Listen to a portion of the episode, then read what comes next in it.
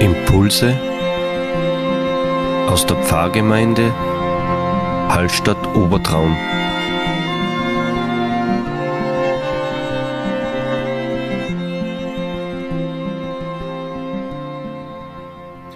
Liebe Impulsfreunde, ich begrüße euch herzlich zu unserem Impuls für den heutigen Sonntag. Es geht um eine ganz entscheidende Frage. Es geht um Leben und Tod. Oder anders gesagt, in unserem Evangelium nach Johannes 11 geht es um die Auferstehung. Gibt es eine Auferstehung? Ja, wir glauben das schon, aber wir können uns so wenig da vorstellen und vor allen Dingen gibt es sie wirklich, dass wir sie spüren. Die Geschichte vom toten Lazarus, von Martha, von Maria und von Jesus bringt all diese Konflikte zum Ausdruck, die sich um das Drama Sterben und Tod abspielen.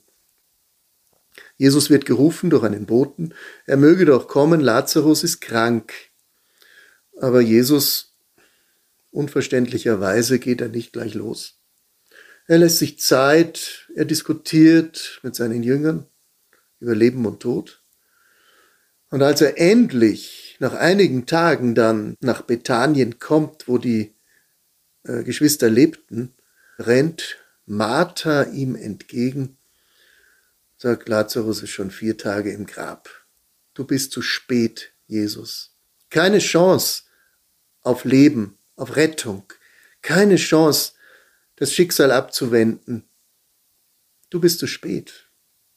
Aber, und jetzt das Erstaunliche, was Martha noch sagt, ja, Herr, ich glaube fest, du bist der Christus, der Sohn Gottes, der in die Welt kommen soll.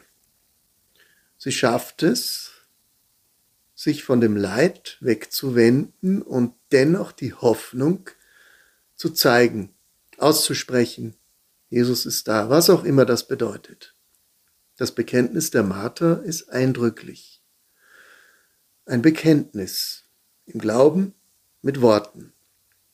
Und dennoch ist die Verwirrung durch den Tod spürbar allzu menschlich.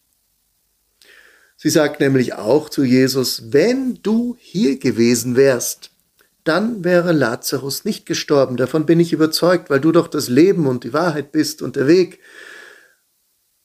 Lazarus wäre sicher nicht gestorben. Das hätte ihn gerettet, wenn du da gewesen wärst.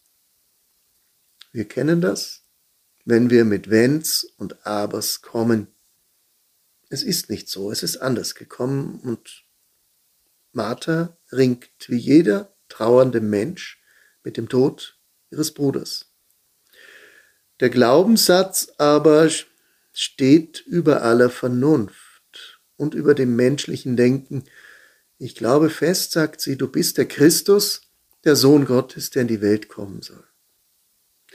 Aber Jesus ist mit der ganzen Sache nicht so zufrieden, obwohl sie glaubt, und wir nicht besser glauben könnten als Martha. Nämlich, Jesus hat was vor, um zu zeigen, dass der Glaube nicht nur eine Kopfsache ist, sondern auch hier und jetzt Wirklichkeit wird.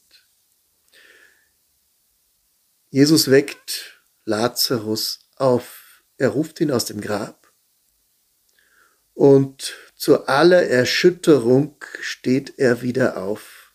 Das hält keiner aus, der mit Vernunft, mit irgendwelchen irdischen Dingen zu tun hat, was hier geschieht. Warum macht Jesus das? Es ist nichts weniger, als deutlich zu machen, dass wir Menschen zwar glauben, aber oft den Glauben von der Wirklichkeit abtrennen oder den Glauben in die Zukunft verschieben. Ja, irgendwann dann in deinem Reich in Ewigkeit wird das alles in Erfüllung gehen. Und das ist hier nach dieser Aussage Unglaube. Wir verschieben die Wirklichkeit des Geglaubten in eine ferne Zukunft. Liebe Martha, Du bist uns zwar Vorbild im Glauben, aber Jesus sagt dir, das ist zu wenig. Wirklichkeit und Wahrheit sind eins bei Christus. Er erweckt hier und jetzt in diesem Leben diesen Menschen. Und das ist das Zeichen, dass der Tod die Macht genommen ist. Nun, wir werden froh, wenn wir das auch erleben würden, nicht wahr? Wer hat das schon erlebt? Aber genau das ist es ja. Hier bricht etwas an, was nicht in unseren Kopf hineinpasst. Wir wenden uns der Wahrheit zu, nämlich die Wahrheit stellt die alltägliche Wirklichkeit des Todes in Frage und begründet eine neue Wirklichkeit. Wir können natürlich immer hergehen und sagen, wir haben das noch nicht erlebt, aber es geht darum, wie ich auch das Leben auf dieser Welt neu sehen lerne durch diesen Auferstehungssatz, durch diese Wirklichkeit, wie Hoffnung Fleisch und Blut wird. Ihn auch anzuwenden in all dem, wo wir Tod sehen, wo wir keine Hoffnung haben. Man braucht nur dorthin schauen, wo Krieg ist. Es gibt Tote auf allen Seiten. Und hier noch zu glauben oder gerade zu glauben, Leben wird blühen. Wenn dann mal alles vorbei ist, würden wir beifügen, aber nicht als Beobachter es erwarten können, sondern darum zu ringen, dass Leben blühen wird. In der Hoffnung, im Gebet, im Glauben. Ich lasse mich nicht runterziehen.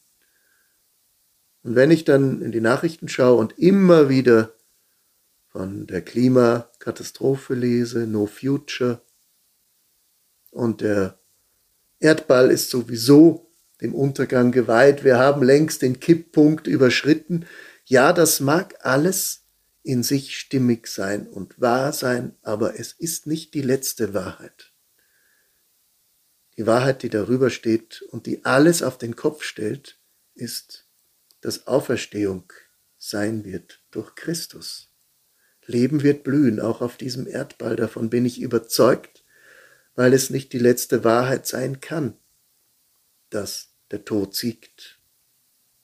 Wir können das auch anwenden auf die gesundheitliche Situation von Menschen, auf unsere Familie, auf Streit zwischen Nachbarn, zwischen verfeindeten Gruppen. Das hat nicht das letzte Wort. Leben wird blühen.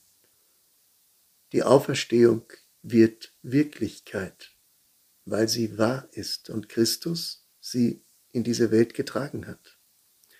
Leben und Freundschaft wird blühen.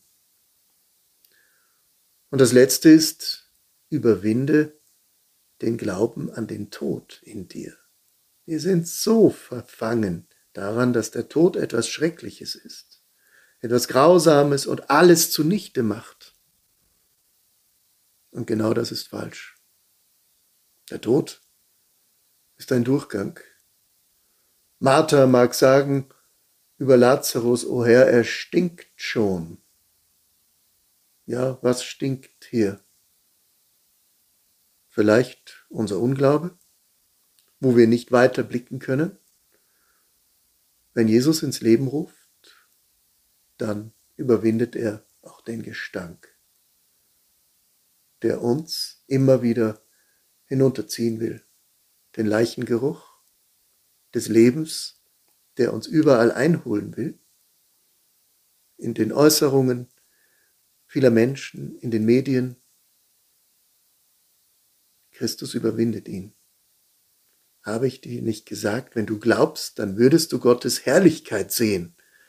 Das ist ein Rütteln an dem ewig geglaubten Sieg des Todes. Christus hat ihn überwunden. Unsere bisherige Wirklichkeit ist nur eine vorläufige, die nicht nur in Frage gestellt wird, sondern die der Glaube und die Hoffnung überwindet. Fangen wir jetzt an, darauf uns zu fokussieren und daran festzuhalten und uns wegzuwenden von dem Alltagsleichengestank, der uns immer wieder einholen will. Der Sieg, die Auferstehung, das ist das Ziel. Auf das blicken wir. Und in dieser Weise wünsche ich uns eine gute Woche, dass wir das in unserem Herzen bewegen und in unseren Worten und Taten umsetzen und Wirklichkeit werden lassen. Nämlich Wirklichkeit hat mit dem zu tun, was hier wirkt und uns verändert und uns einen neuen Geist schenkt, den Geist der Hoffnung, des Glaubens und der Zuversicht. In diesem Sinne eine gute Woche.